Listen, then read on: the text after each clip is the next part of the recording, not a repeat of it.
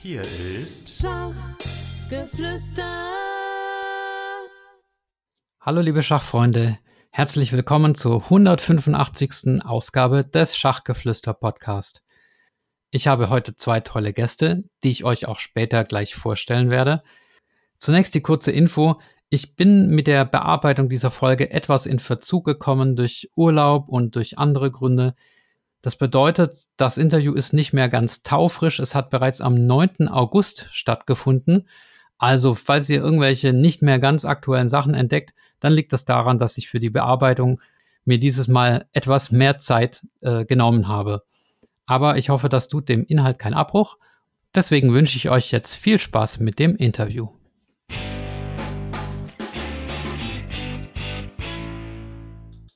Hallo liebe Schachfreunde, mein Name ist Michael Busse und heute machen wir wieder einen Schachtalk mit prominenten Gästen. Ich habe sogar zwei Gäste und die könnten auch jeder für sich locker eine Episode füllen, aber sie sind miteinander verheiratet und da bietet es sich natürlich an, ein Doppelinterview zu machen.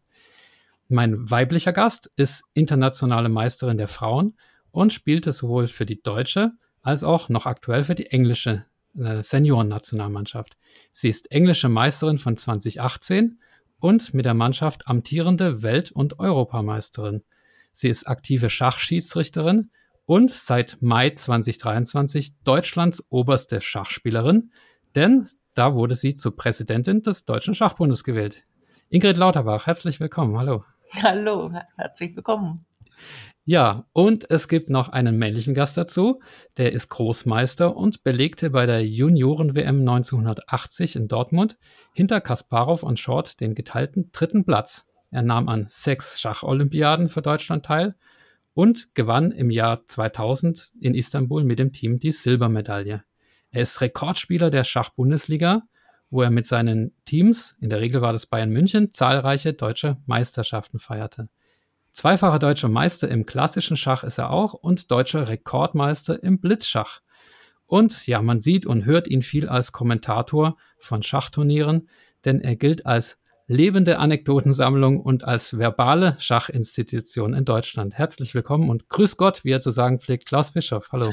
Ja, dann sage ich auch grüß Gott. Vielen Dank. und da hat jemand seine Hausaufgaben gemacht. Ja, also die, Hallo Leute.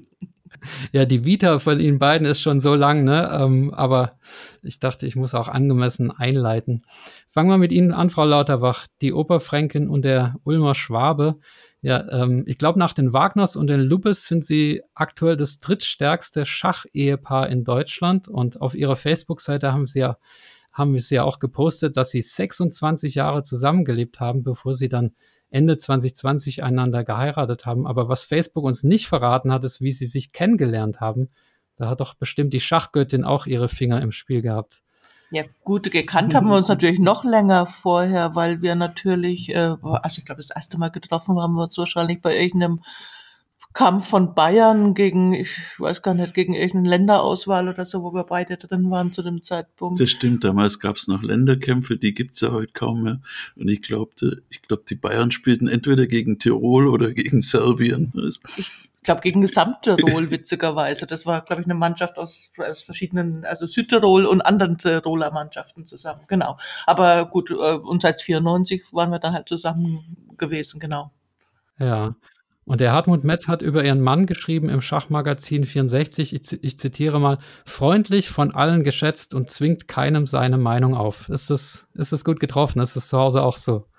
Also ich glaube, wir sind beide eigentlich eher jemand, der auch mal diskutiert und jeder seine eigene Meinung hat und jeder seine Meinung auch kundtut. Das wäre ein bisschen komisch, wenn das anders wäre aus meiner Sicht.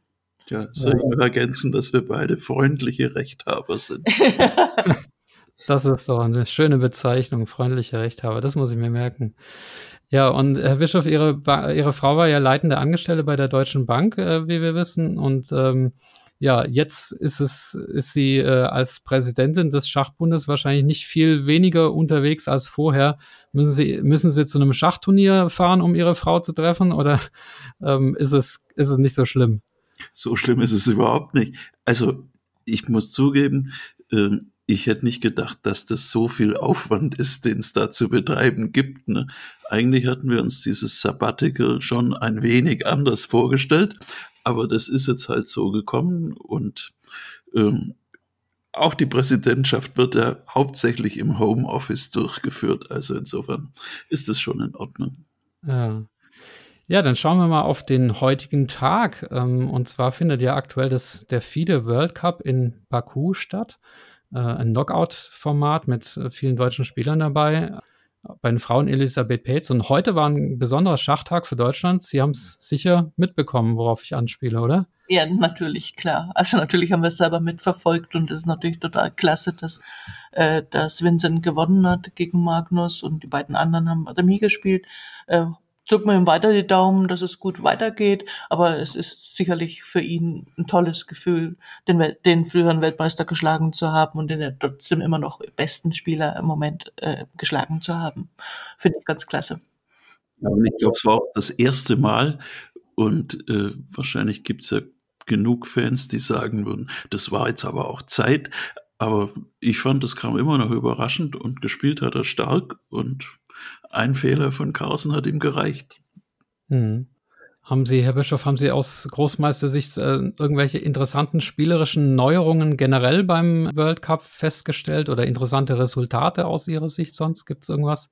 Interessante Resultate gibt es da immer, aber es ist halt schon seit ganz vielen Jahren so, äh, dieser, dieser Modus ist schon eine heiße Kiste und es geht um furchtbar viel und dementsprechend hoch ist eben die Nervosität der Spieler. Also das kann man nicht leugnen und ähm, es wäre ja gar nicht so schlimm, wenn es jetzt eben zehn Knockout-Turniere pro Jahr gäbe, äh, dann ist ja nicht schlimm, wenn man mal rausfliegt und zum nächsten fährt. Aber es gibt ja immer nur eins und deswegen sind die Spieler furchtbar äh, nervös und haben heftig zu arbeiten und zu schwitzen. Ja, es gab auch viele Endspielfehler, habe ich irgendwie das Gefühl gehabt oder täuscht der Eindruck? Gut, da wäre ich jetzt nicht so sicher.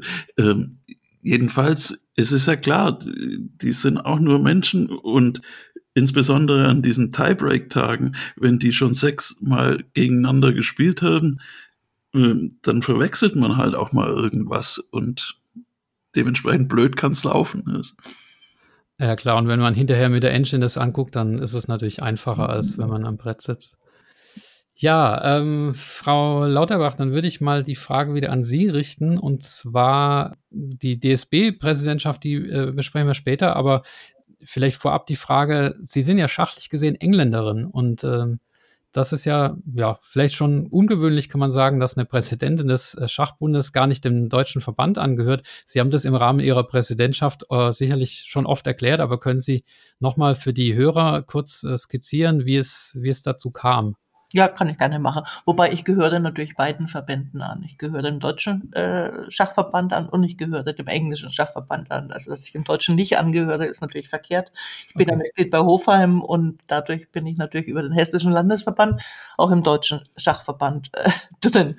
Ähm, aber dass ich auf der ELO-Liste eben für England stehe, ist ganz einfach. Ich bin äh, in, in 1993 nach England beruflich gegangen, habe zum damaligen Zeitpunkt die Entscheidung getroffen, dass ich äh, eigentlich in England bleiben will und deshalb auch die Föderation gewechselt habe, spiele seitdem äh, für die englische Föderation, habe Mannschaftskämpfe immer in beiden Ländern gespielt, also auch zu der Zeit, als ich in England gelebt habe, ähm, habe aber dann, als ich später wieder nach Deutschland zurückgegangen bin, beschlossen, dass ich nicht nochmal die Föderation wechsle, sondern dort bleibe, wo ich bin und kenne natürlich auch die ganze englische Mannschaft auch sehr gut und spiele ja auch schon lange mit denen zusammen und dadurch, dass ich halt auch immer noch vor NCL zum Beispiel spiele, also außer jetzt zur Covid-Zeit, wo es natürlich nicht ging, ähm, aber dadurch habe ich halt einen engen Kontakt und habe jetzt auch nicht vor, ähm, die Föderationen nochmal zu wechseln. Ich finde, man, ich meine, ein Verein kann ich mal hin und her wechseln, aber ich finde, die Föderation mehrmals hin und her zu wechseln, ist auch nicht so toll.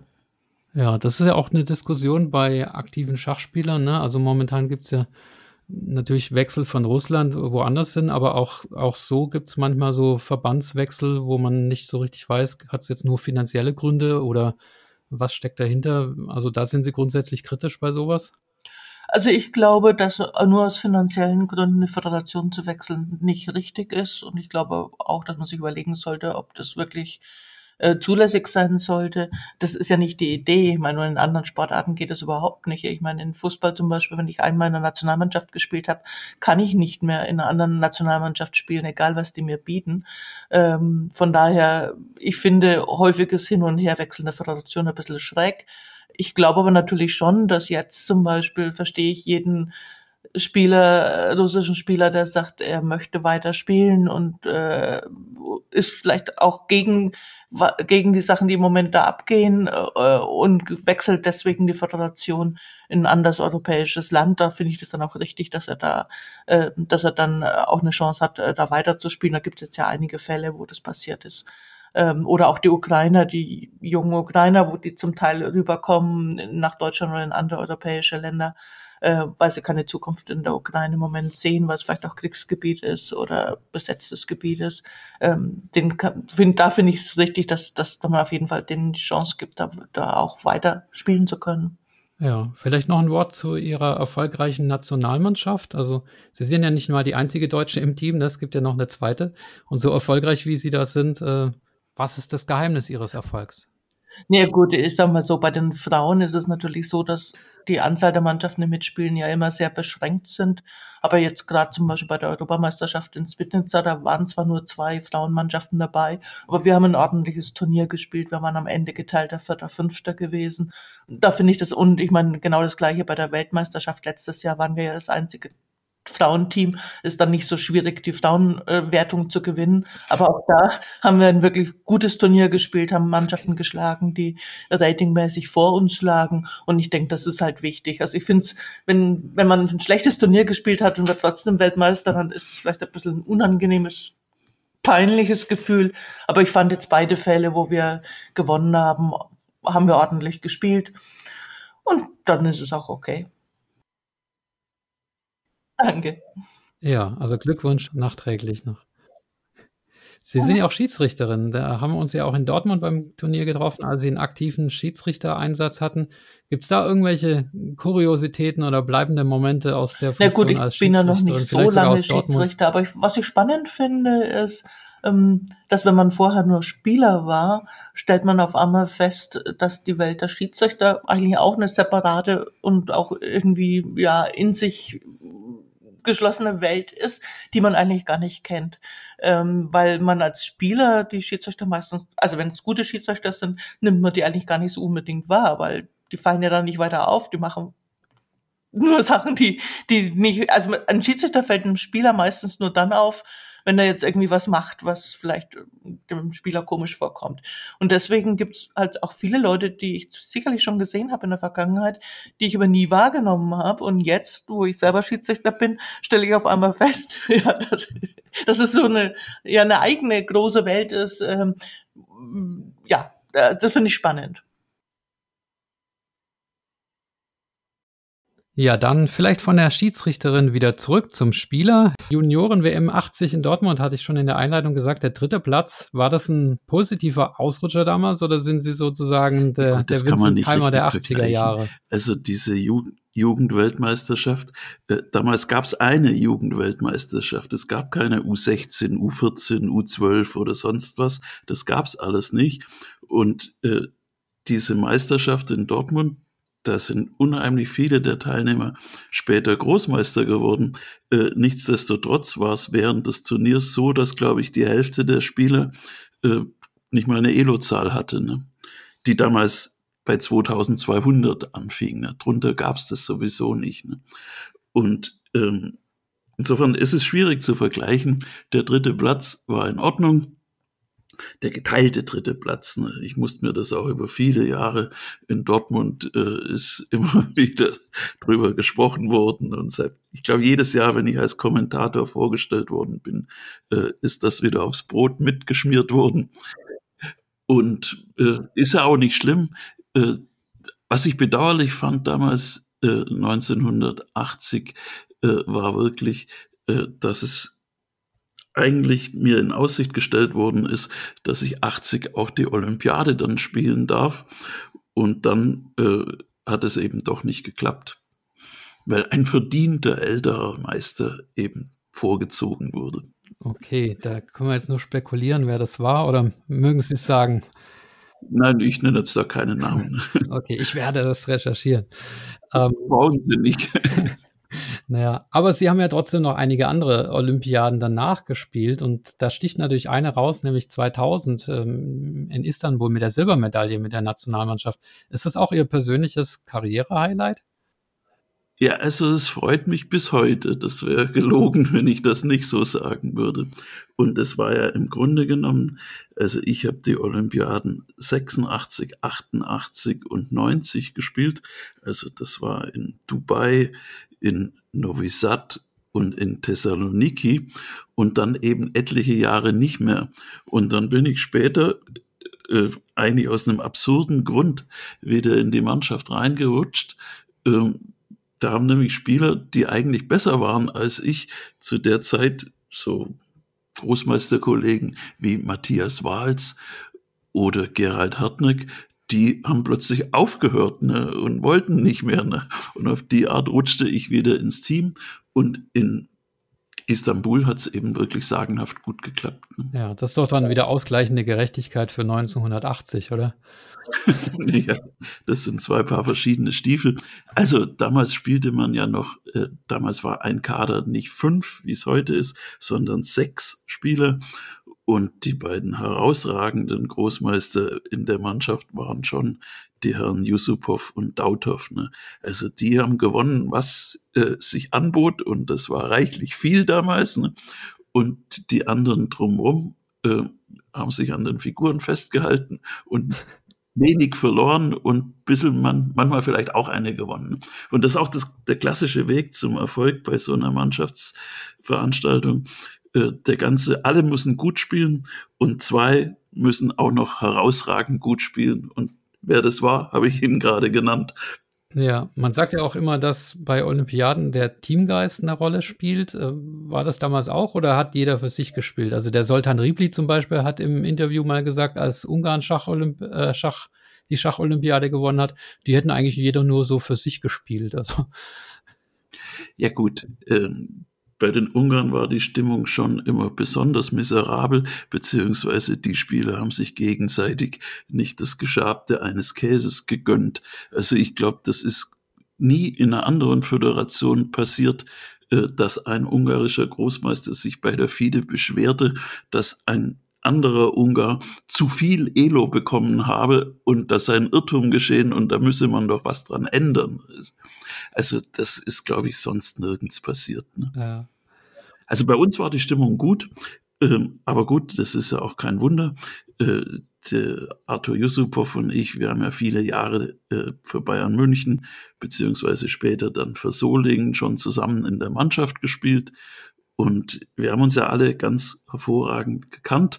Kapitän war Uwe Bönsch, der auch natürlich mit uns bei Bayern München mit im Team war bis 1995. Und wir haben uns gut verstanden und das hat sich, glaube ich, auch aufs Spiel gut ausgewirkt. Nicht bei der Olympiade, aber bei anderen Wettbewerben haben sie auch äh, erfolgreich äh, gespielt und zwar in, äh, bei den deutschen Blitzmeisterschaften, nämlich 13 Mal gewonnen und damit Rekordmeister. Was ist das Geheimnis des Erfolgs im, im Blitzschach? Muss man da anders spielen? Nein, man muss einen Zug machen, wenn man dran ist. Und das habe ich immer schon gesagt. Ne? Also ich war nie ein Freund davon, äh, von hektischem Gebolze und Gehacke. Äh, ich habe immer ruhig und gleichmäßig gezogen und das war aus meiner Sicht immer der beste Weg. Und es hat ja manchmal ganz gut funktioniert. Also man kann es mit heute nicht mehr vergleichen.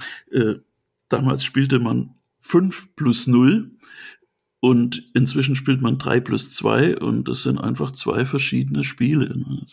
Also ich bewundere diese starken jungen Meister, ähm, die das schaffen, also diesen Non-Stop-Dauerritt auf der Rasierklinge, äh, die mit, wenn sie noch fünf Sekunden haben, äh, aber es gibt ja zwei Sekunden Bonus und da machen die, wenn es nötig ist, noch 25 gute Züge. Also ich bewundere es, aber ich krieg's nicht hin. Also ähm, wahrscheinlich bin ich einfach zu alt dafür inzwischen. Okay, aber dann wäre so konstante Zeiteinteilung und ähm, ja auch im Mittelspiel dann doch mal schneller ziehen. Das wäre dann so der Tipp. Ich habe immer schnell gezogen und gleichmäßig, was übrigens den Nachteil hatte, äh, diese gleichmäßige Zieherei, die hat immer dazu beigetragen, dass man besonders auf Cheating-Vorwürfe untersucht worden ist, äh, weil das die Engines anscheinend auch so machen oder die Engine-Benutzer. Gut, ich habe das nie gemacht. Äh, ich habe halt gleichmäßig gezogen. Ja, ja, aber so gut, guter Tipp auf jeden Fall.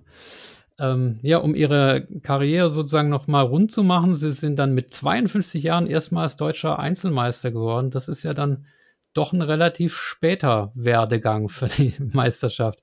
Ja, hat das irgendwie eine besondere Geschichte für Sie oder einen besonderen Wert nochmal? Oder war das einfach nur so, dass äh, ja, der Zucker nochmal auf dem, auf dem Brot?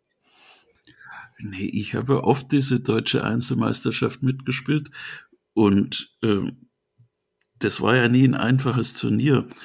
Und äh, ich war oft relativ vorne mit dabei, aber mit dem Titel hat es nie geklappt. Und jetzt, wo Sie sagen, 2013 und 15 äh, hat es, glaube ich, geklappt. Und ich muss sagen, diese Meisterschaft 2015, äh, die habe ich schon in besonders guter Erinnerung. Äh, ganz einfach aus dem Grund, ähm, ich war da äh, zwei Monate vorher am Herz operiert worden und ich wusste überhaupt nicht, äh, wie gut es gehen kann, äh, dass ich Schach spiele. Und habe mir vorgenommen, wenn es gar nicht geht, äh, dann werde ich danach auch nicht mehr spielen aber es hat ja doch ganz gut geklappt. Jetzt sind Sie ja heutzutage auch bekannt als Kommentator von Schachturnieren und ich habe mal geschaut, das geht auch schon viele Jahre zurück, ne? also bei Weltmeisterschaften und so. Und was mir immer auffällt, ist, dass Sie einer der noch wenigen verbleibenden Kommentatoren sind, die die Engine auslassen. Was hat das für einen Grund? Na gut, das ist ein ganz einfacher Grund, wenn man anfängt, bei, auf die Engine immer zu gucken, dann guckt man bei jedem Zug und dann guckt man auch beim Zurückschlagen. Und äh, es ist ja eh oft so, dass Zurückschlagen gar nicht der beste Zug ist. Ne? Und äh, ich mache Ihnen noch ein Beispiel.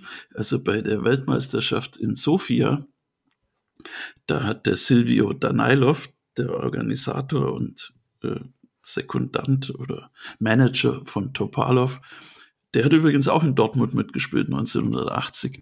Äh, der hatte die Großmeister äh, Asmai Paraschwili und äh, diese bulgarische, die, die Frau Stefanova, die äh, Frauenweltmeisterin. Und die benutzten die Engine und nach zwei Tagen ging der Danailov zu denen hin und hat gesagt, ich nehme euch die Engine weg. Äh, ihr tut so, wie wenn ihr besser spielt als die, die dort auf der Bühne sitzen und das geht nicht. Und ihr erzählt den Leuten, wie ein Großmeister über die Stellung denkt, nicht mehr, aber bitte auch nicht weniger. Aber es ist schon manchmal so, dass dann aus dem Chat irgendwie so ein Hinweis kommt, ne? Und äh, nehmen Sie das dann auf oder nervt das Sie dann eher? Gut, ich habe den Job so lange gemacht. Äh, ich habe auch, glaube ich, immer einen begründeten Verdacht, äh, wer mir, wenn, wenn einer schreibt, wer hinter einer starken Engine sitzt und hinter einem schnellen Rechner.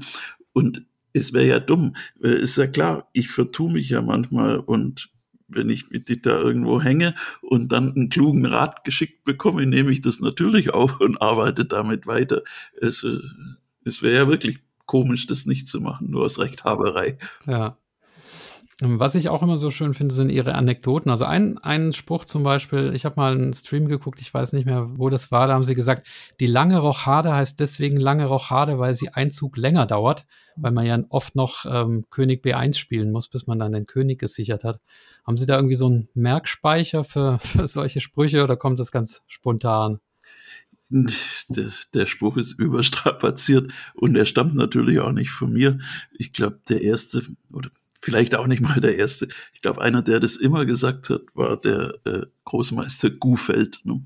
Und der ist jetzt schon lange tot. Äh, deswegen erzähle ich auch nichts Schlechtes über ihn. Wobei die äh, kurze Rochade ja meistens auch noch einen Zug länger dauert, ne? wenn man, wenn man äh, noch Turm F8, E8 spielen muss. Tja.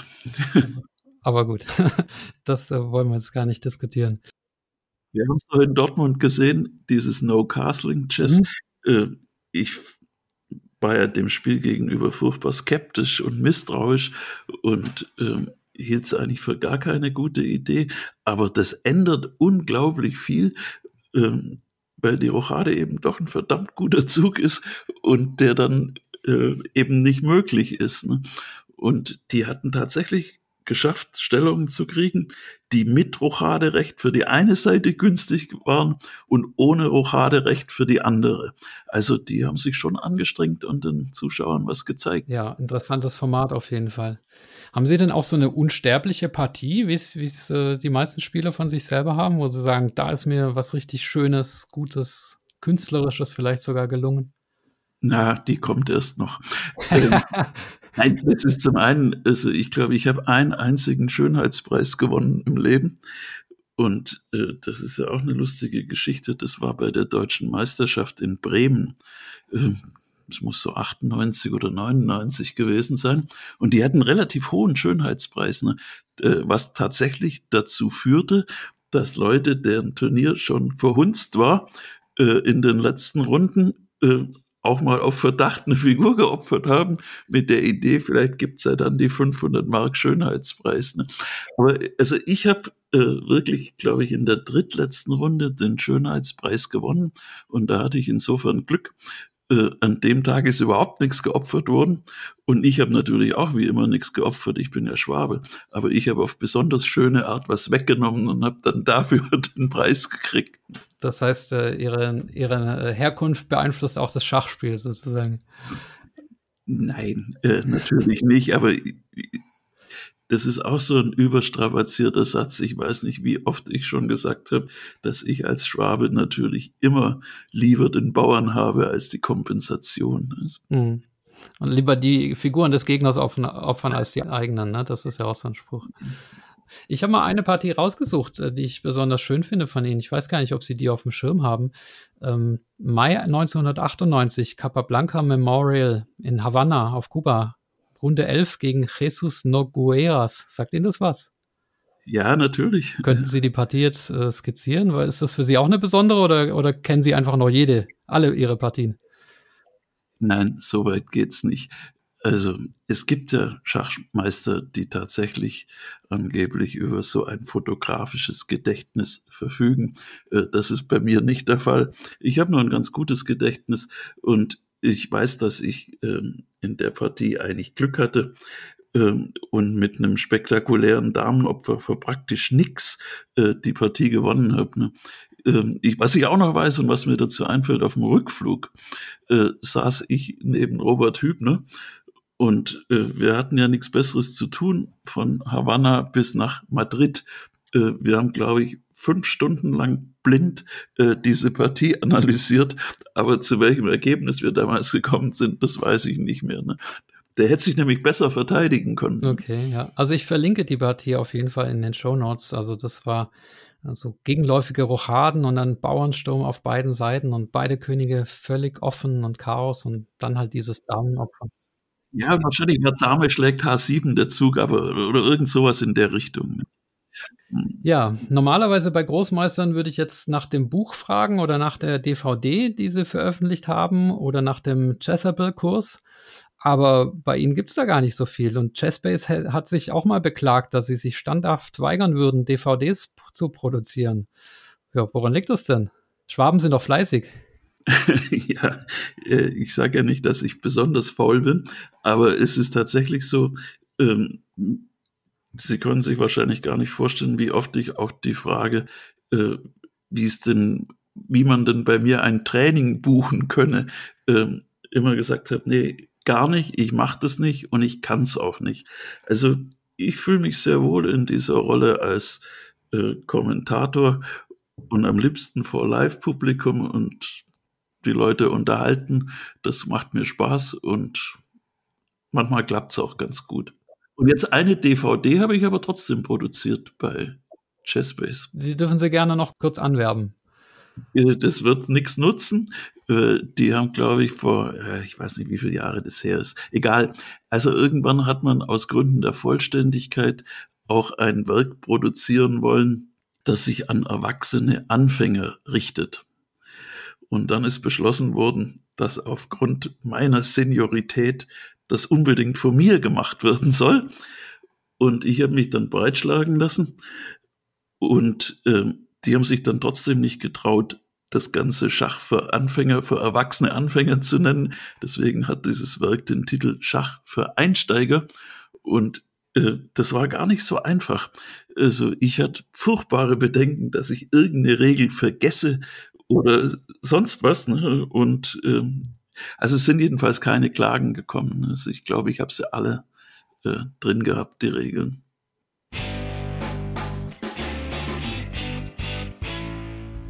Hallo liebe Zuhörer, hier ein paar Zwischentöne. Die Chessboards Association hat unter dem Schlagwort Chessboards Akademie zwölf spannende Live-Vorträge zusammengestellt, die beginnen am 14. November und enden am 13. Februar 2024. Und ich habe die Ehre, tatsächlich diesen Reigen zu beginnen und werde am 14.11. um 19.30 Uhr vortragen zu dem Thema Schachressourcen im Internet im Wesentlichen Ressourcen zur Verbesserung. Ähm, Teilnahmegebühr beträgt 7 Euro pro Seminar oder 35 Euro für alle 12 Termine. Anmeldungen sind möglich per E-Mail bei akademie.chessport.eu. Nummer zwei, es gibt nach wie vor 10% Rabatt auf Kurse der Schachakademie Jessamy. Ihr verbessert euch dadurch nicht nur selbst im Schach, wenn ihr diese Kurse kauft und auch durcharbeitet natürlich, sondern ihr unterstützt dabei auch Schachgeflüster. Nummer drei, mein Schachbuch, der Schachbooster, wird im Februar 2024 erscheinen. Und wenn ihr möchtet, könnt ihr euch auf die unverbindliche Warteliste setzen unter schachgeflüster.de slash Schachbuch. Das war's schon. Viel Spaß weiterhin beim Zuhören.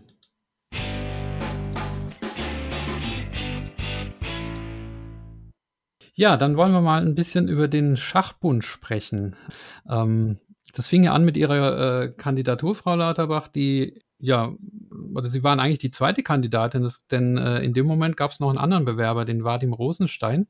Und, und, der ist ja dann ja ziemlich unter Druck geraten, weil es Leute gab, die seine geschäftlichen Beziehungen nach Russland hinterfragt haben. Und dann, dann gab es wohl ein Gespräch zwischen ihnen beiden und dann, dann zog er zurück. Und äh, ja, meine Interpretation damals war, dass er vielleicht gemerkt hat, dass er, dass er die Abstimmung gegen sie verlieren würde und dass er dem zuvorkommen wollte. Ähm, wie interpretieren Sie diesen Schritt und was können Sie von dem Gespräch vielleicht der Öffentlichkeit mitteilen, wie das gelaufen ist?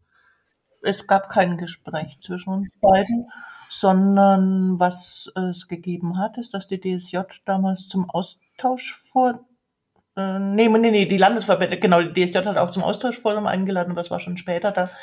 Die äh, Landesverbände hatten eine Sitzung geplant gehabt, wo wir beide eingeladen waren, genau. Und äh, bei dieser Sitzung der Landesverbände habe ich mich vorgestellt, er hat sich vorgestellt, aber es war nicht ein direkter Austausch zwischen uns beiden, sondern wir standen natürlich den Landesverbänden für Fragen äh, zur Verfügung, aber es war nicht ein direktes Gespräch zwischen uns beiden. Okay, aber meine Interpretation, also dass sie womöglich, wären sie optimistisch gewesen, da die Abstimmung zu gewinnen? Ist immer schwierig zu sagen. Ich meine, es ist natürlich so, dass weder er noch ich bei den Landesverbänden jetzt, ähm, sagen wir mal so, äh, lang, jahrelange Erfahrung hatten. Also ich denke, die meisten Delegierten hatten jetzt auch mit uns beiden vorher nicht viel zu tun. Natürlich kannte ich schon einige der Delegierten aus meiner langjährigen Erfahrung im Schach in Deutschland zu spielen, aber trotzdem ist es immer schwierig und ich denke auch so ein Kongress kann ja auch eine Dynamik entwickeln, die man auch vorher gar nicht vorhersagen kann. Äh, das hat man auch in der Vergangenheit gesehen, dass es manchmal zu anderen Ergebnissen kam, als sich vielleicht manche Leute vorher vorgestellt haben. Ich glaube, das ist schwierig zu beurteilen, was passiert wäre, wenn jetzt beide da gewesen wären. Hätte man gucken müssen. Ja. Ja, und sie waren dann gerade frisch gewählt, äh, mit überwältigender Mehrheit auch. Und dann ähm, kam das Thema deutsche Schachjugend, Finanzierung der deutschen Schachjugend schon hoch. Und der erste Vorsitzende, der drohte sogar damit, dass die Schachjugend Insolvenz anmeldet. Haben Sie sich da äh, gleich zu Beginn unangemessen unter Druck ähm, gesetzt gefühlt oder wie, wie konnten Sie das Thema handeln? Ich würde mal so sagen, ich meine, das Thema mit der Schachjugend ist ja nicht neu, also auch im vorherigen, äh, auch ich denke auch vorher bei den vorherigen Präsidien gab es ja da ja, seitdem die DSJ ausgegründet ist, auch immer wieder Diskussionsbedarf und auch äh, Meinungsverschiedenheiten und natürlich auch diese Rückforderung, die dann im Raum stand, hat sicherlich zu weiteren Meinungsverschiedenheiten geführt. Ähm, dass dieses Thema zum Amtsgericht nach Stralsund zu gehen nicht so richtig ganz ernst zu nehmen ist, war eigentlich sofort klar, weil die DSJ ja in Berlin ansässig ist, wie der DSB auch. Also das Amtsgericht in Stralsund hätte wahrscheinlich seine Nichtzuständigkeit erstmal erklärt.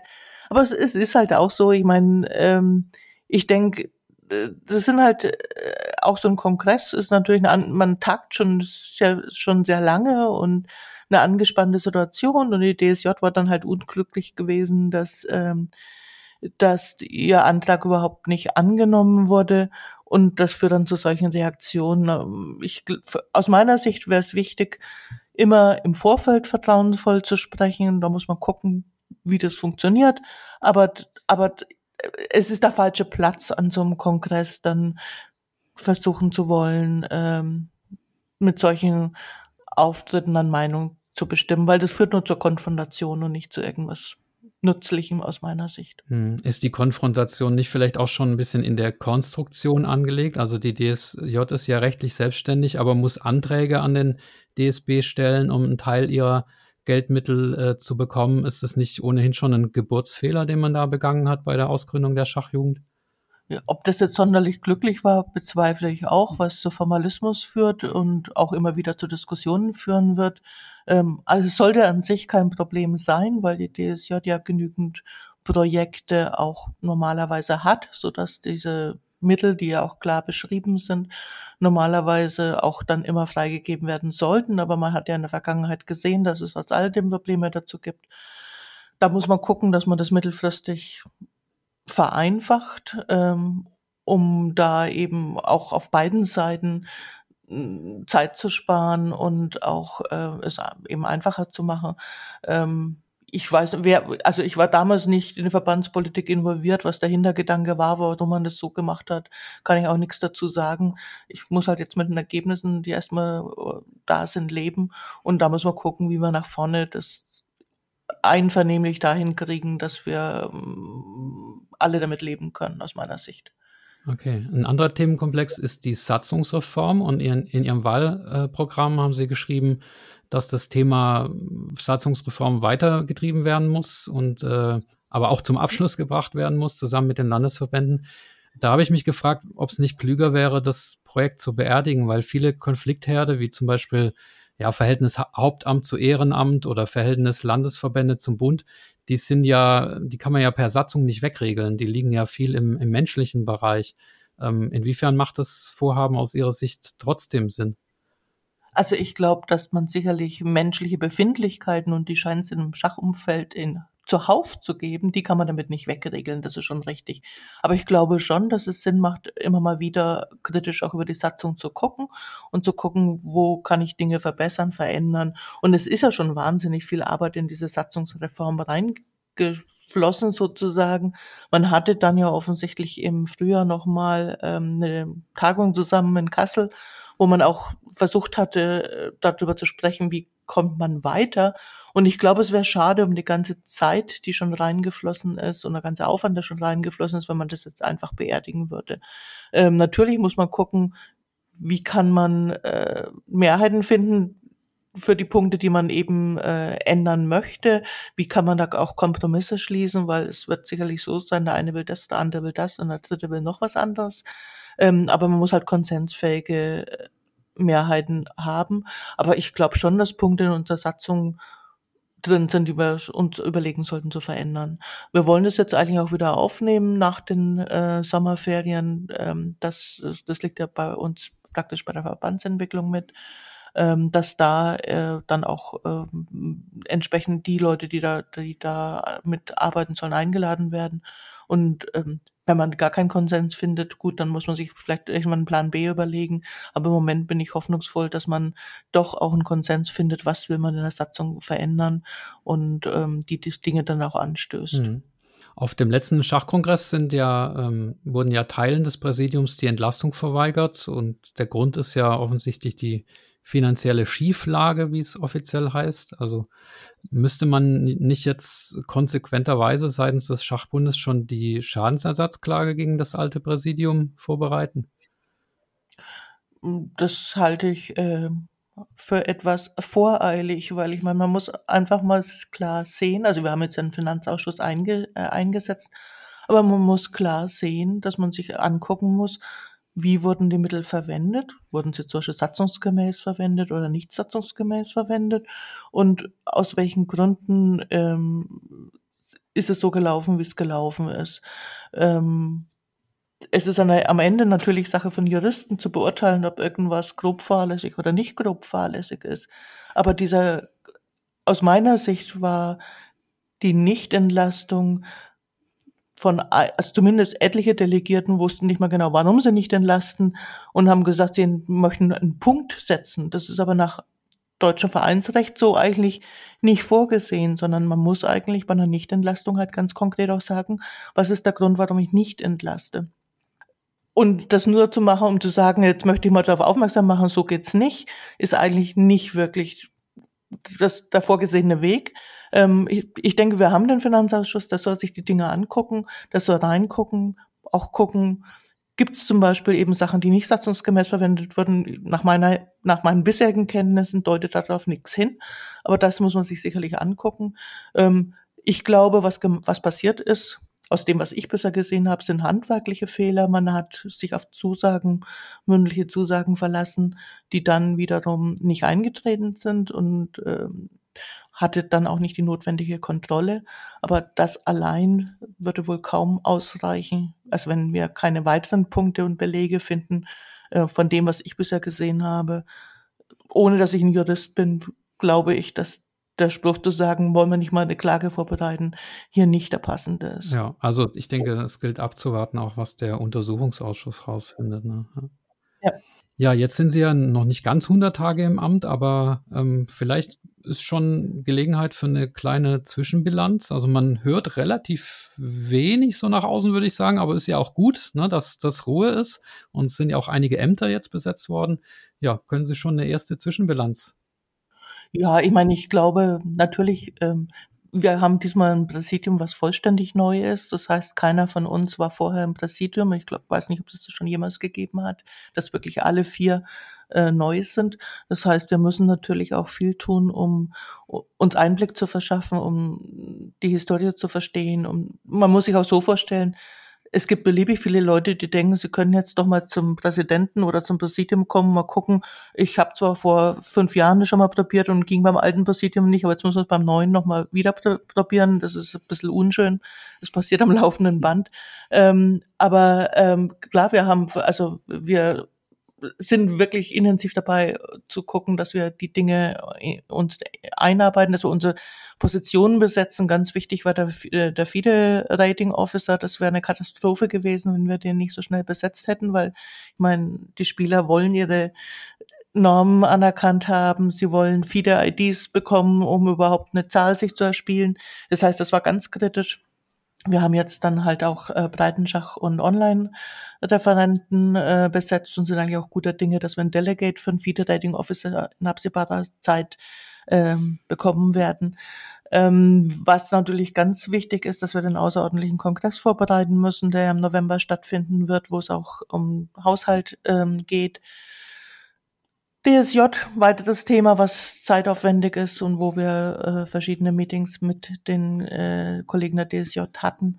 Von daher, es, ist, es steht viel an und ähm, auch viel Kleinkram zum Teil, den man nicht unbedingt sieht, der aber halt auch gemacht werden muss. Auch wichtige Themen wie Gespräch mit dem Bundesinnenministerium über unsere Mittelfinanzierung. Es ist eine breite Palette. Ja, das glaube ich. Also wenn man allein auf der Homepage mal guckt, was für vielfältige Themen da äh, genannt sind, und das ist ja nur ein Ausschnitt. Stichwort Einnahmensteigerung. Ähm, ich habe das jetzt zum Beispiel gesehen bei dem Christian Glöckler. Das ist ja so ein Riesentalent, der gar nicht weit weg auch von mir wohnt und schon mit Gary Kasparov trainiert hat. Aber die äh, finanzielle Förderung, also irgendwo gab es einen Artikel, dass entsprechende Privatleute gesucht werden in einem idealen Zustand könnte das ja der Verband leisten, dass er ihn finanziell fördert. Wie sieht es denn bei der Einnahmenseite mit Sponsoren und so aus? Weil der, der DSB hat ja seit Jahren eigentlich nur so die üblichen zwei, drei bekannten Sponsoren. Und da frage ich mich, Schach boomt ja wie nie. Also äh, kann man da nicht irgendwie die Wirtschaft anzapfen? Gibt es überhaupt beim DSB jemand, der diesen Part übernimmt? Wie sieht es da aus? Natürlich müssen wir versuchen, dass wir weitere Sponsoren gewinnen, ähm, aber das ist halt nicht was, was sich von heute auf morgen machen lässt und wo sich jetzt einfach äh, sozusagen, ich sag mal einen und dann, dann gibt er schon was. Ähm, das so einfach wird es nicht funktionieren. Ich glaube, wir müssen natürlich gucken, wie wir, wie wir das erweitern können. Es ist schön, dass wir Sponsoren haben, die uns sehr wohl gewogen sind und seit vielen Jahren unterstützen. Also insbesondere die UKA mit Gernot Gauklitz und der Roman Krolich mit den Power Girls. Das muss man einfach sagen, das ist ganz wichtig für uns als äh, Schachbund.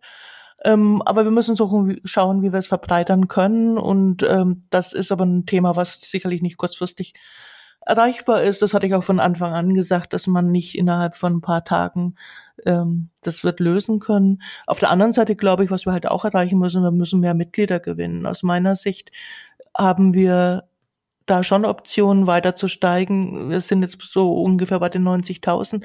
Ich denke, dass so viel Schach wie gespielt wird im Moment in den Schulen, in den AGs. Äh, wir müssen versuchen, wie können wir die Mitglieder auch äh, für uns als Verband gewinnen, ähm, damit wir auch dort steigen in den Zahlen. Wie können wir denn Mitglieder gewinnen? Naja, also jetzt vielleicht mal mal ganz einfach, wenn wir nicht zehn Prozent Frauen hätten, sondern wie es zum Beispiel äh, bei uns sind 50, also wie es normalerweise sind fast 50, hätten wir ja schon ganz viele gewonnen als ein Beispiel. Oder wenn man auch guckt, so viele, die dann irgendwann mal aufgehört haben und dann vielleicht auch wieder Interesse haben, die wir aber gar nicht erreichen mit den, mit, im Moment mit den Mitteln. Ähm, ich denke auch so wir müssen auch gucken, wie können wir Programme besser verbreiten. Also wenn man guckt, dass der DOSB zum Beispiel dieses Jahr ja dieses sogenannte Restart-Programm hatte, wo jeder, der in einen Schachclub eintritt, so ein, oder in, in, in einen Club eintritt und natürlich auch in einen Schachclub eintritt, so einen Wertcheck bekommt, womit er aber eigentlich das erste, das erste Jahresbeitrag äh, schon umsonst ist. Das hätten wir doch versuchen müssen auf der, auf der unteren Basis wirklich allen in die Hand zu drücken, zu sagen, komm rein, du musst das erste Jahr zahlst du fast nichts, was du einen Wertcheck bekommst. Aber ich habe den Eindruck, das ist in den Clubs gar nicht bekannt. Und damit erreichen wir natürlich auch nicht, dass wir die Leute reinbekommen. Ja. Ne?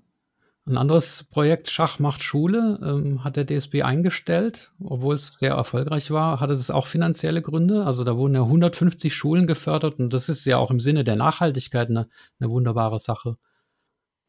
Ja, also dass, dass es erstmal eingestellt wurde, hatte sicher finanzielle Gründe. Ich glaube auch, dass es ein ausgesprochen schönes Projekt ist und wenn man sich die Berichte anguckt von den Schulen, die das, äh, die da eben Material bekommen haben, dann ist es ja auch wirklich äh, schön zu lesen und ist einfach was, was auch dem Schach an sich hilft.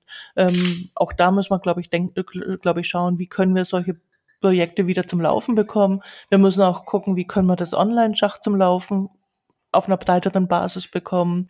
Ähm, die DSOL, wie es in der Vergangenheit war, die eigentlich dazu da war, abzufangen, dass man keinen Spielbetrieb mehr hatte, ähm, ist sicherlich nicht mehr das, was jetzt wirklich ähm, die Zukunft des Online-Schachs in Deutschland ist. Das heißt, wir müssen auch da gucken, gibt es auch gibt's andere Modelle, wie wir auch da Leute an uns binden und äh, Leute erreichen. Es gibt ja auch Menschen, die ganz klar zum Beispiel nicht in einen Verein reingehen können, weil der nächste Verein vielleicht einfach zu weit weg ist oder weil sie aus irgendeinem Grund zu Hause gebunden sind und das Haus nicht verlassen können. Das folgt ja aber noch nicht, dass wir die Leute nicht erreichen sollten oder erreichen könnten. Ja, also wir versuchen bei uns im Verein auch verzweifelt die ganzen Online-Spieler, die es zweifellos geben muss. Also bei, bei so vielen Leuten, die auf chess.com oder Leadchess registriert sind, wir versuchen die irgendwie ähm, anzusprechen mit, mit äh, Angeboten, dass wir Endspieltraining geben oder dass wir offene Turniere geben. Aber irgendwie erreicht man trotzdem immer nur die Leute, die ohnehin schon Schach spielen. Also, also ich hatte jetzt den Eindruck, ähm, zum Beispiel bei der DSAM waren ja zum Beispiel mehrmals Leute dabei, die dann sogar auch an den vorderen Rängen mitgeendet haben, die vorher noch nie, also die vorher praktisch kaum Over the Board gespielt haben, sondern nur online gespielt haben und die dann trotzdem angesprochen wurden durch solche Turniere und dann auch erfolgreich sind. Also so diese Geschichte, derjenige hat erst zwei oder dreimal am Brett gesessen, ähm, habe ich jetzt schon öfters gehört. Ich glaube, ich glaube, wir kommen da auch hin. Ja, sehr schön.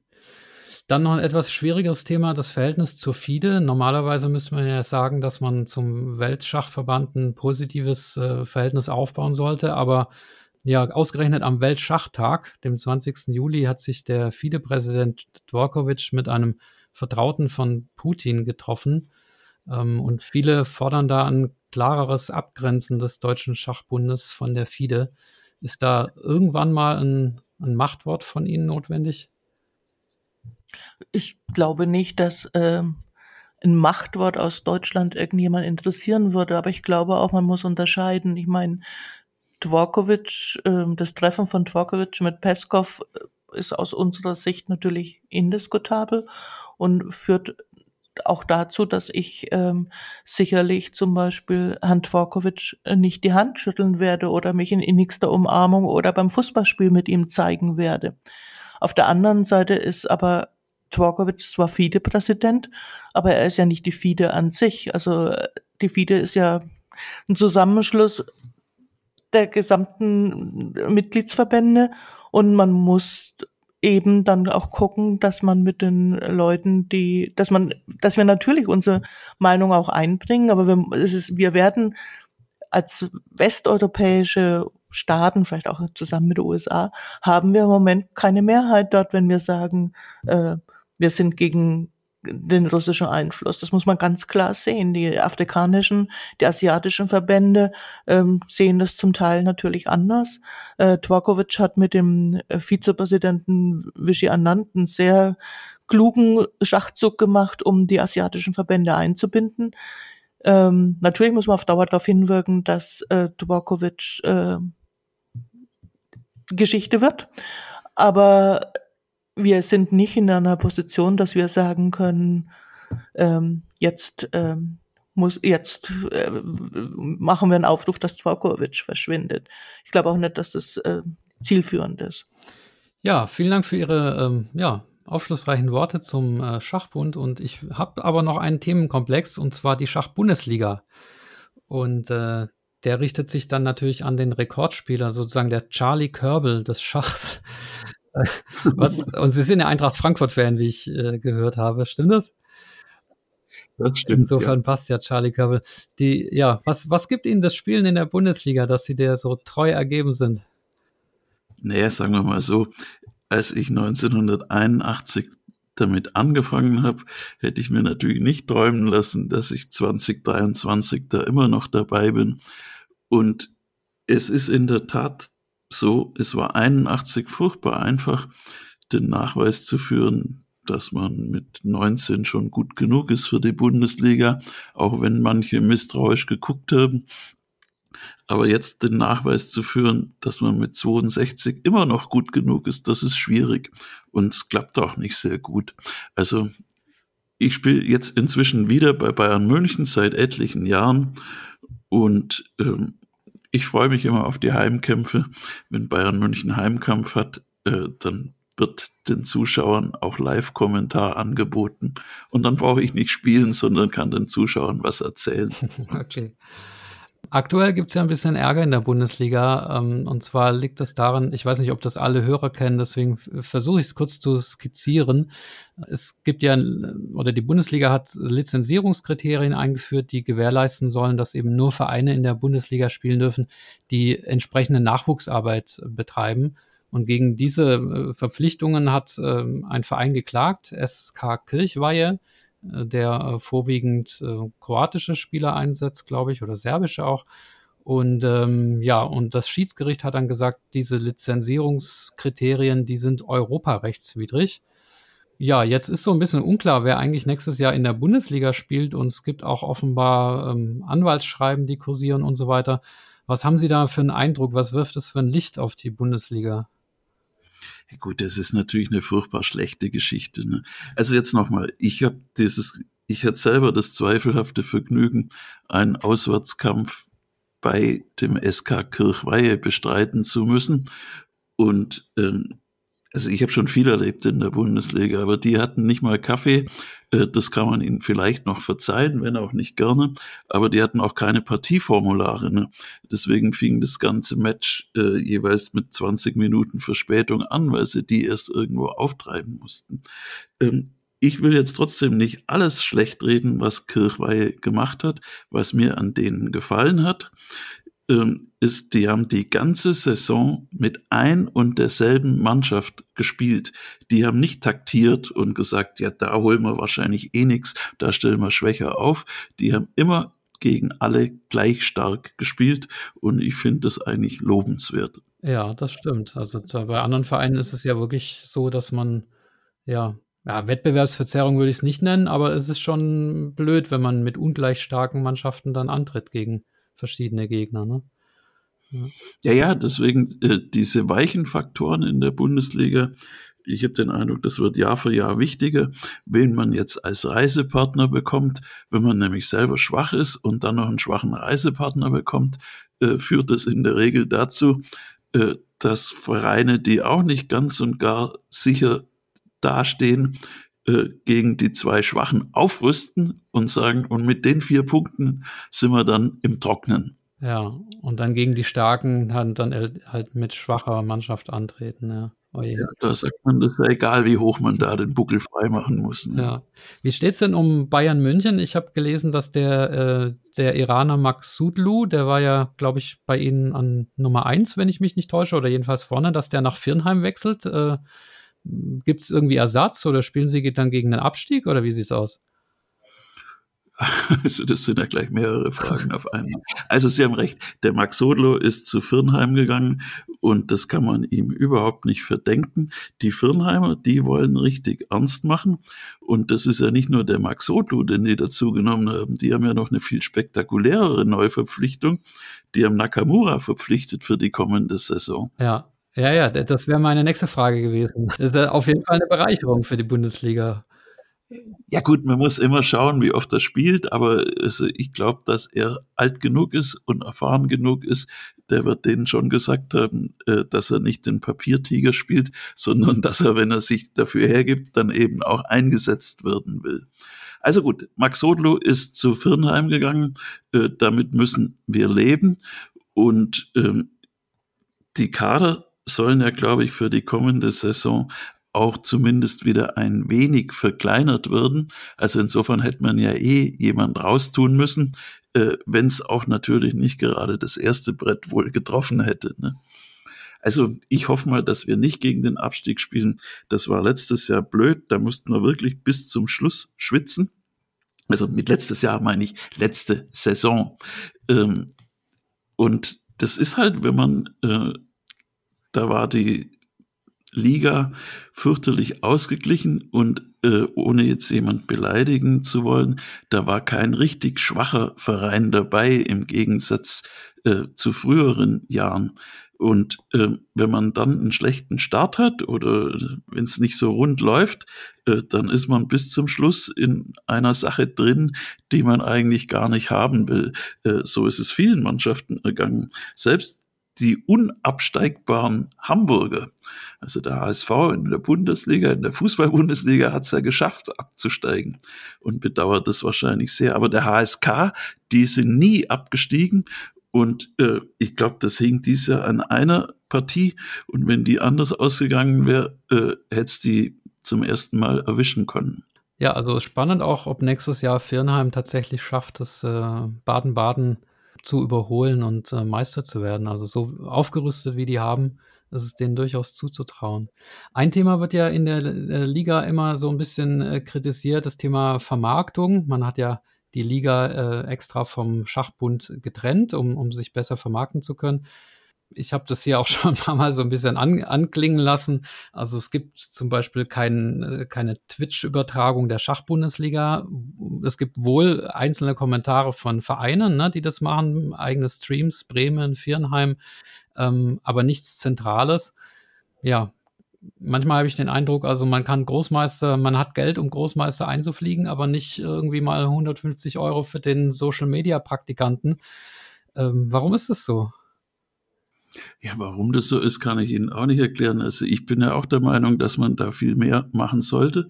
Und ich kann Ihnen nur sagen, man muss sich immer an die eigene Nase fassen. Also wir in München tun was. Ne? Das wird in der Regel von mir gemacht während unserer Heimkämpfe und wir strengen uns da an. Und es wäre ja schön, äh, wenn es da auch andere gäbe, die mitziehen, aber Sie können sich wahrscheinlich gar nicht vorstellen, wie oft ich im Verlauf dieser 40 Jahre diesen bescheuerten Satz gehört habe, äh, das ist jetzt der Tropfen, der das Fass endgültig zum Überlaufen bringt. Äh, das ist behauptet worden, als beschlossen wurde, äh, dass man den Spielern was zum Essen hinstellen muss oder als beschlossen wurde, dass die Partien ins Internet übertragen werden müssen. Und inzwischen ist es, glaube ich, sogar so, dass wenn es nicht äh, gescheit hingekriegt wird, dann gibt es sogar eine Strafe. Ne? Und äh, die Vereine sparen da natürlich auch zum Teil und dann kommt es schon mal vor, dass es nicht so gut klappt mit der Übertragung. Ja. Ne? Gut, also ich bin gespannt auf die nächste ähm, Schach-Bundesliga und freue mich auch auf Nakamura. Also das wird auf jeden Fall nochmal ein Highlight. Vielleicht sehen wir sogar irgendwann mal Carlsen in der Bundesliga. Wer weiß. Und die Düsseldorfer, die haben ja in der zweiten Liga auch mächtig aufgerüstet, dank, dank Vadim Rosenstein. Also da gibt es ja jeden Tag eine neue Meldung, wer alles nach Düsseldorf wechselt. Ja gut, aber äh, das Aufrüsten allein bedeutet nur nicht, dass sie äh, deswegen auch aufgestiegen sind. Äh, und es ist tatsächlich so, äh, was nutzt es, wenn man drei sagenhaft starke Inder an den ersten drei Brettern sitzen hat und äh, die hinteren Bretter äh, weniger gut ausgerüstet sind. Ne? Also äh, das ist schwer und die, also und es ist ja auch immer die Verfügbarkeit der Spieler. Also gerade die Top-Spieler haben natürlich viele attraktive große Turniere. Das heißt, es kann passiert dann natürlich schnell mal, dass dann vielleicht mehrere Top-Spieler gleichzeitig nicht verfügbar sind, weil sie was anderes, attraktiveres haben. Hm. Und nächstes Jahr ist ja auch ein verrücktes Schachjahr mit ganz vielen, also 2024 meine ich jetzt, ne, mit Kandidatenturnier, Schacholympiade und WM nochmal obendrauf auf alles andere. Also da wird es eng im Terminkalender wahrscheinlich. Für Sie wahrscheinlich auch. Ich hoffe mal, dass ich da auch was abkriege. Aber es ist tatsächlich so, ähm, ich glaube nicht, dass das schlechter werden wird als in der letzten Saison. Äh, in der letzten Saison war es nämlich so, dass man aufgrund von Corona immer wieder gesagt hat, wir müssen nochmal nach hinten schieben und nochmal und nochmal und ein letztes Mal. Und deswegen war das schon äh, hinten raus furchtbar komprimiert. Und ähm, wir hoffen, glaube ich, alle sehr, dass das jetzt wieder seinen geregelteren Gang gehen kann. Und könnte ich mir auch vorstellen. Ähm, jetzt nochmal ein Wort zu den Firnheimern. Die haben natürlich furchtbar aufgerüstet und haben eine furchtbar starke Mannschaft beieinander. Und ich finde es auch schön. Und bei Baden-Baden weiß man ja trotzdem, das weiß doch gar keiner genau im Moment, äh, wie die in der kommenden Saison spielen werden. Also in den letzten zwei Jahren haben sie, glaube ich, äh, die ersten acht Bretter nur sehr, sehr sporadisch eingesetzt. Ne? Und wird spannend zu sehen, äh, ob sie es kommende Saison wieder anders machen. Ja, absolut. Ja, dann blicken wir mal nach vorne. Ähm, Frau Lauterbach, was steht für Sie noch an im restlichen Schachjahr? Was sind die Pläne als Spielerin, Schiedsrichterin, Präsidentin? Ähm, also mein Terminkalender ist ziemlich gut gepackt. Also als Spielerin werde ich noch die Senioren-Mannschaftsmeisterschaft, äh, Weltmeisterschaft in ähm, Lake Audit mitspielen. Und dann werden wir beide zusammen in, bei den Senioren-Weltmeisterschaften auf Sizilien äh, spielen. Schiedsrichter bin ich dann in, äh, auf jeden Fall in Dresden beim Großmeisterturnier noch und äh, im Moment schaut es auch so aus, als ob ich unter Umständen in Düsseldorf sein werde. Ähm, und als Präsident habe ich natürlich sowieso am laufenden Band Termine, also die, ähm, die ich dann halt immer gucke, dass ich das entsprechend alles zusammengepackt bekomme. Aber da sind, das ist zum Beispiel auch dieses Jahr noch die, äh, das Treffen der ECU, was ich glaube nicht unwichtig ist, weil also gerade auch aus dem politischen Umfeld wäre es vielleicht gut, wenn wenigstens die ECU sich in einer Art und Weise positionieren könnte. Ich glaube prinzipiell, dass es, dass wir als Europa stärker sind als ein einzelnes Mitgliedsland, auch wenn wir ein großes Mitgliedsland sind. Da hoffe ich, dass ich da auch äh, mit Kollegen aus anderen ECU-Staaten entsprechend äh, sprechen kann. Wir haben einen außerordentlichen Kongress, den wir im November haben, wo wir entsprechend vorbereiten müssen. Wir haben das Masters noch am Ende des Jahres, ähm, was in Rosenheim stattfindet, die beiden Masters-Turniere, die in Rosenheim stattfinden werden.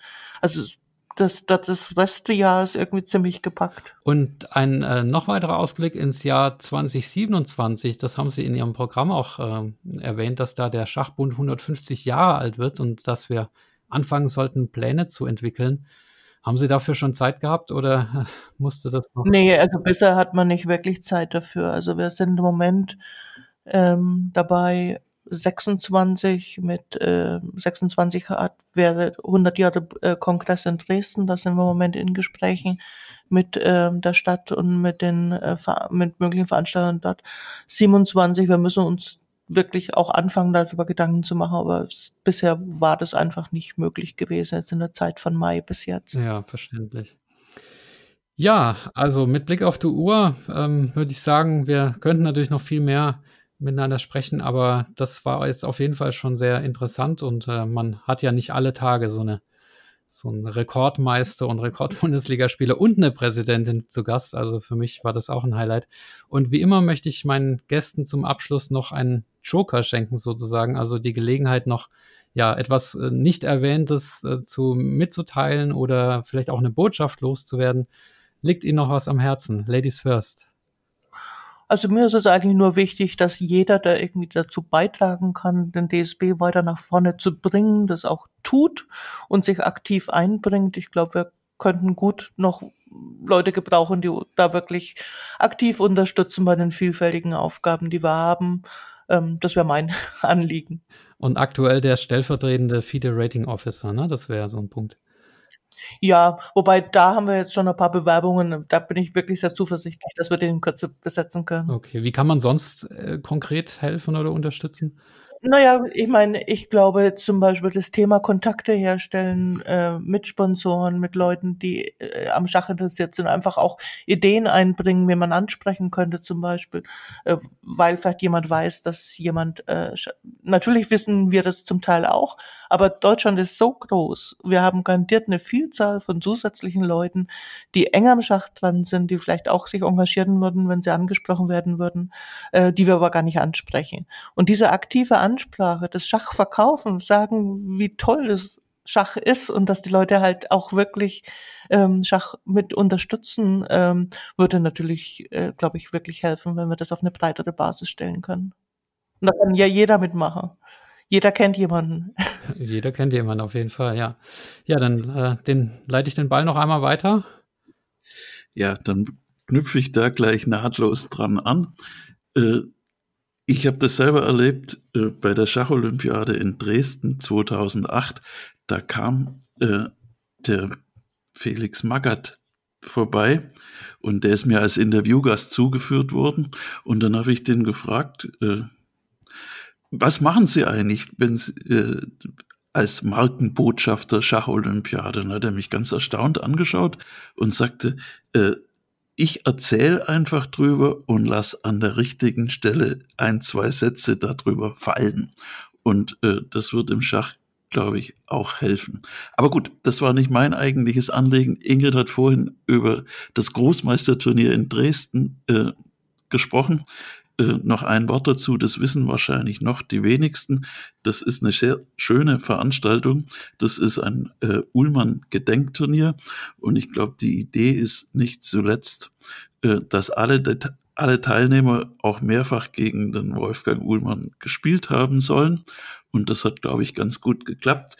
In der Praxis, es wird auch welche geben, die sagen, da spielen ja nur alte Säcke und es ist ein uninteressantes Turnier. Aber äh, ich glaube, die, die Organisatoren sind sehr zufrieden mit ihrem Feld und hoffen, dass das eine schöne und runde Sache wird. Mein erstes Rundenturnier seit weiß Gott wie vielen Jahren. Ja, dann drücke ich Ihnen da die Daumen. Wann, wann wird das Turnier sein? Also in Dresden? Wann? Ähm, Im Oktober, ähm, am, ich glaube, es fängt am 7. Oktober bis 16. oder ungefähr, also da an den Wochenenden. Ich habe es jetzt nicht hundertprozentig im Kopf, aber ich glaube, es ist 7. Oktober bis zum Es wird, 15. wahrscheinlich bis es wird bei den üblichen Verdächtigen schon zu lesen sein. Ja. ja, wunderbar. Dann wünsche ich Ihnen da natürlich auch spielerisch äh, gutes Gelingen und äh, Ihnen, Frau Lauterbachen, natürlich bei Ihren ganzen Vorhaben und bei der Entwicklung des Schachbundes äh, weiterhin ein glückliches Händchen. Und ja, bleibt mir nur noch mich zu bedanken für das heutige Gespräch und wünsche noch einen schönen Abend. Vielen Dank von unserer Seite und auch einen schönen Abend. Gleichfalls danke. Servus. Tschüss. Tschüss.